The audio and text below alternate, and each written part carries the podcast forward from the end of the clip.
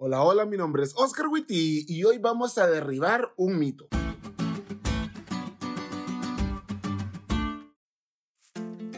Hay un mito entre los niños y los adolescentes que la vida adulta nos traerá una libertad que por vivir en la casa de nuestros padres no podemos tener ahora.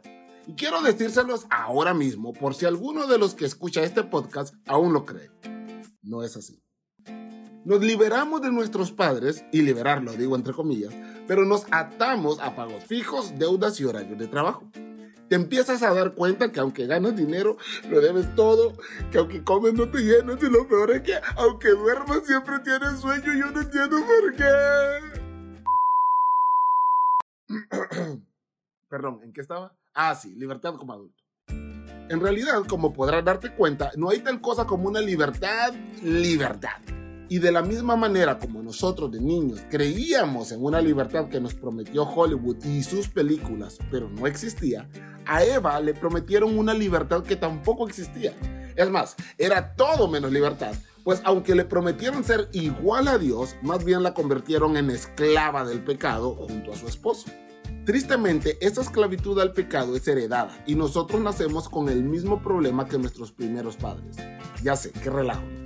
Pero no se preocupen, Dios, que es la onda, ideó un plan de rescate y redención para que nosotros pudiéramos ser libres de verdad. Así que, si el Hijo de Dios los libera, serán ustedes verdaderamente libres. Juan 8:36. Jesús pagó el precio de nuestra libertad con la finalidad de que nosotros podamos andar en la libertad que se nos compró. Ahora, tristemente, algunas personas creen que es mejor vivir como esclavos que como libres. Ya sé, esta es una locura, pero así pasa. Lo vemos en el pueblo de Israel que cuando fueron liberados y vagaban por el desierto, alimentados y protegidos por Dios en todo momento, deseaban constantemente regresar a las cadenas de Egipto. Lo vimos con los esclavos negros en los Estados Unidos, que después de ser liberados, muchos no sabían qué hacer con las nuevas libertades que les habían dado y preferían regresar a ser esclavos.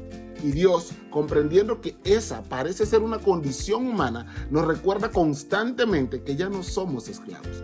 Ahora somos libres y a través de las eras dejó un recordatorio semanal de esa gran verdad, el sábado. El sábado es una celebración de la libertad de todas las cosas que nos mantienen esclavizadas.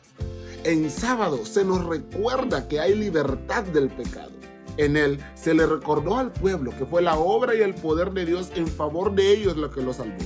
Y se nos dice a nosotros que descansemos en la libertad que Dios obtuvo por nosotros con su brazo poderoso. Recuerda, eres libre. Vívelo.